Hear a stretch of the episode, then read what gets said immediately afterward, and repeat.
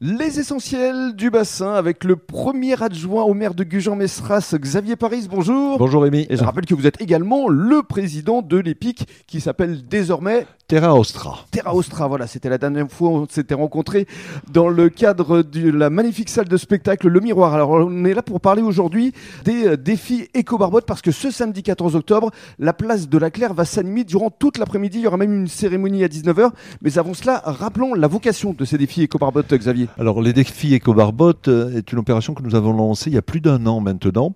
Euh, L'idée était de promouvoir et de valoriser les commerçants et artisans de Gujan-Mestras qui euh, s'engagent dans une démarche éco-responsable. Mhm. Et alors donc il y a eu plusieurs euh, catégories? Oui, il y a cinq catégories qui ont été identifiées euh, maison loisirs, goût, saveur, restaurant, café, service et beauté, bien-être, santé. Cinq catégories et nous avons euh, désigné un lauréat par catégorie. 25 commerces ont participé à cette à cette opération. Ce qui est bien pour une à première cette édition. action. Bon, oui, c'est c'est, Mhm. un, un joli chiffre. Mhm. Et nous avons donc choisi cinq lauréats, un par catégorie. Mais durant toute l'après-midi, il y aura également de nombreuses animations qui seront proposées euh, aux barbottes. Oui, l'idée n'est pas juste de remettre les, les, les trophées, bien entendu, c'est d'organiser euh, une multitude d'animations, d'ateliers gratuits. Tout sera gratuit. Donc, comme euh, tu l'as dit, Rémi, ça se passera à la place de la Claire euh, samedi à euh, partir de 14 à partir de 15h.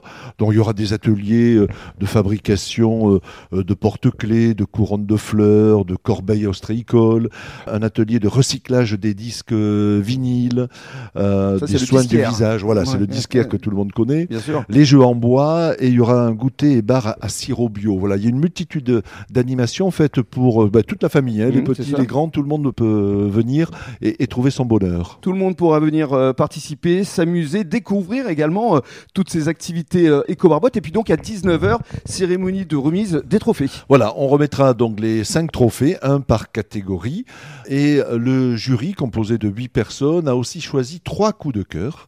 Voilà, sur trois commerçants euh, euh, gujanais. Donc il y aura la remise des prix des cinq lauréats, plus les trois coups de cœur du jury. Et les éco-barbottes auront tous un trophée. Voilà, l'idée c'était aussi de récompenser tous les commerçants qui ont décidé de s'engager dans cette démarche. Euh, voilà, c'est pas juste une petite opération, c'est quelque chose qui a démarré il y a bien longtemps. Bien sûr. Depuis un an, ils ont été suivis à la fois par l'Office du commerce et de l'artisanat et par le service développement durable.